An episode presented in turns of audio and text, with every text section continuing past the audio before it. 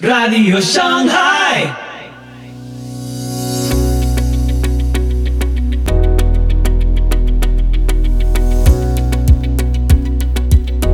Muy buenos días, muy buenas tardes, muy buenas noches y muy bienvenidos a Radio Shanghai. Soy Pipo Biglione y este es el episodio 287 de la sexta temporada. Hoy, informe Iron Mountain con César Vidal y Lorenzo Ramírez. Documento de la década del 60 sobre control social mediante aliens, crisis y ecofascismo. Te invito a escuchar este episodio atentamente.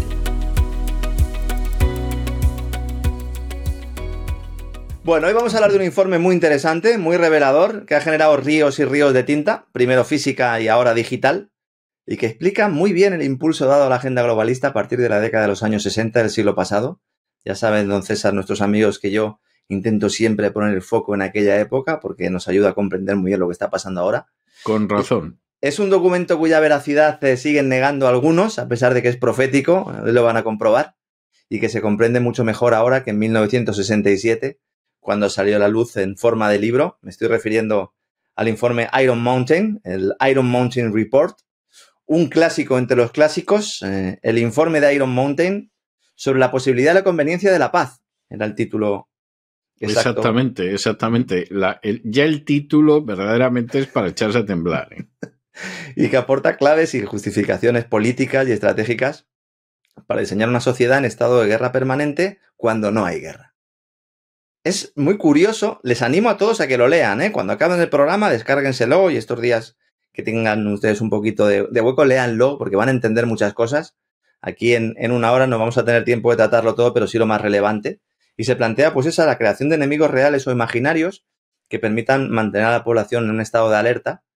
Y es un informe en el que ya se ha hablado de utilizar la propaganda para hacer creer a los ciudadanos que una determinada agresión militar es conveniente, de azuzar la amenaza extraterrestre para aglutinar a las naciones bajo el paraguas de la secta globalista, vamos a verlo hoy, de usar el terror climático para el mismo fin, para crear esos estados de alerta permanentes, esos que ahora, sobre todo tras el COVID, vemos en muchos informes, en muchos mensajes y que nos parecen algo completamente nuevo, propio del gran reinicio, pero que es más viejo que el tabaco, señores, ¿no? Este documento o informe se publica en el año 1967, formato de libro, como digo, durante la administración de Lyndon Johnson. Para que no lo sepa, este perdido, este es el que accede a la presidencia después de que a Kennedy le volaran la cabeza. Exacto. Los trabajos para su elaboración comienzan mucho antes. Comienzan en 1961, cuando JFK todavía ocupaba el despacho Oval de la Casa Blanca. Y ahí ya en su introducción, el documento deja muy claro que ha sido elaborado por un grupo especial de 15 personas, cuyas identidades permanecen ocultas, se hace referencia a que pertenecen al ámbito académico, también al ámbito de la inteligencia, y deja muy claro que no está destinado a hacerse público, ¿no? Eh, van a ir viendo hoy a lo largo del programa los extractos originales en inglés de, las, de los aspectos a los que me voy refiriendo, pero se los vamos a ir traduciendo aquí, vamos a ir explicándolo, algunos textualmente, otros no tanto. Pero no he querido poner la traducción en español, porque la traducción en español eh, que ha realizado a, Adrián Salvucci eh, bueno, pues es una traducción que ha realizado él, que es, es, estupenda para el que le guste, pero aquí yo creo que hay que ir al original, que es el inglés, ¿no?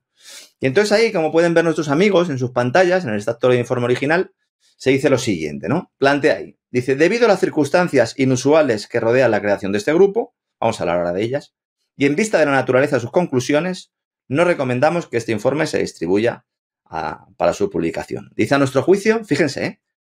ello no redundaría en beneficio del interés público. Es decir, que ustedes tengan información no redunda en, interés en beneficio del interés público. Dice, las ventajas inciertas de la discusión pública de nuestras conclusiones y recomendaciones se ven ampliamente superadas por el peligro claro y previsible de una crisis de confianza eh, que la publicación prematura de este informe pueda provocar. Resume muy bien cuál es la idea general, ¿no? De por qué nos tienen Ya que mantener ciegos, ¿no? Ya lo creo. Dice, oiga, es que esto puede provocar la probabilidad, también indica que un lector profano, me encanta también este término, no, no entienda esto, ¿no? Un lector profano que no esté expuesto a las exigencias de una responsabilidad política o militar superior y que pueda malinterpretar todo esto. Ahora van a ver lo que es todo esto y yo creo que malinterpretación no, es que viene así de serie esa interpretación, ¿no? Y además plantea como una excusa nada más empezar el informe que no se pueden conocer los nombres de los que han realizado este trabajo, ¿no? Una pena, ¿no? Porque esto es una de las razones por las que muchos consideran que es un informe falso. Si tuviéramos realmente, ¿no? Algún sello. Lo único que tenemos oficial es la publicación del libro. Eh, ahora vamos a hablar de la editorial y también un documento de la CIA en el cual se hace referencia a las informaciones periodísticas sobre ese libro. Es decir, a la CIA le interesaba y por ello en su revista de prensa está todavía en la página web de la CIA ese documento ahí fotocopiado del New York Times, ¿no? Claro, muchos se preguntarán, bueno, Lorenzo, vale, si esto iba a ser tan secreto, pues, ¿por qué lo tienes tú, no? ¿Por qué estás diciendo que me lo puedo descargar de internet, no? Porque la editorial Dial Press recibe la información de una de las personas que integraban el grupo, cuyo seudónimo pues aparecía en la introducción del informe y que era ya el tradicional John Doe, que lo hemos comentado muchas veces, Juan Nadie, ¿no? Sí. Ese alias que se usa para referirse a alguien desconocido, anónimo, Juan Nadie. En la versión ampliada de este libro, que a lo mejor tiene alguno de nuestros amigos, publicada posteriormente en el 96, 1996, ya hay entrevistas a John Doe, en las que justifica el haber difundido la información, habla un poco de cómo se trabajó para realizar las labores, eh, cuánto duró el trabajo, etcétera, etcétera, ¿no? Oficialmente esta obra está calificada de ficción. La editorial ha intentado que todo el mundo piense que es una broma editorial. Sí, eso, lo que pasa es que han insistido tanto que yo creo que han ido convenciendo a la gente exactamente de todo lo contrario. En España yo creo que es poco conocido, pero en Estados Unidos es muy famoso este informe porque apareció en muchos medios de comunicación, porque aporta muchos datos, muchas notas a pie de página que cuadran con la realidad, no solo la de entonces, sino casi más con la de ahora. Por eso he querido traerlo hoy a este programa, ¿no?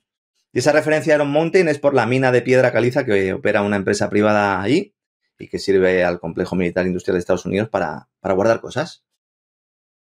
En algunos casos también para reunirse.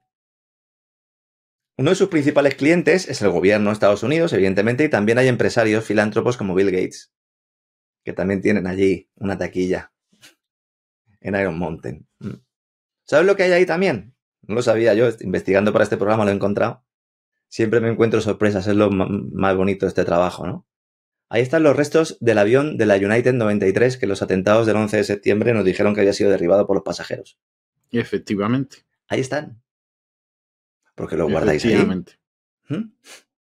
Versión oficial que aquí en el programa especial que dedicamos a aquel fatídico día, al 11S 2001, cuestionamos en virtud de las propias grabaciones de la cabina, entre otros muchos elementos que indicaban que ese avión fue derribado por cazas del ejército norteamericano porque se guardan allí los restos, no quieren que se haga un análisis.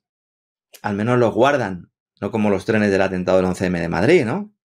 Eso lo destruyeron en 72 horas. ¿Mm? Hay que guardarlos.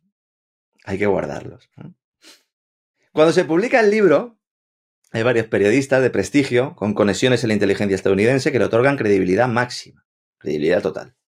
New York Times se le dedica mucho espacio durante varios días eh, a, este tratamiento informativo es al que me refería antes cuando comentaba que la CIA había hecho un informe sobre esto, apuntando incluso que el filtrador habría sido el economista John Kenneth Galbraith, el cual lo desmintió a pesar de que él mismo publicó una reseña del libro en el Washington Post con seudónimo, él utilizaba un seudónimo que era Herschel McLandres, en el que señalaba lo siguiente. Decía él, pondría mi prestigio personal detrás de la autenticidad de sus conclusiones. Mis reservas solo se relacionan con la conveniencia de darlas a conocer a un público que obviamente no está en condiciones de interpretar. Y así llegamos al final del programa de hoy. Recordá que podés seguirnos en Facebook e Instagram, déjanos tus comentarios y si te gusta, compartilo. Los invitamos, Dios mediante, a escuchar nuestro próximo episodio y que Dios los bendiga.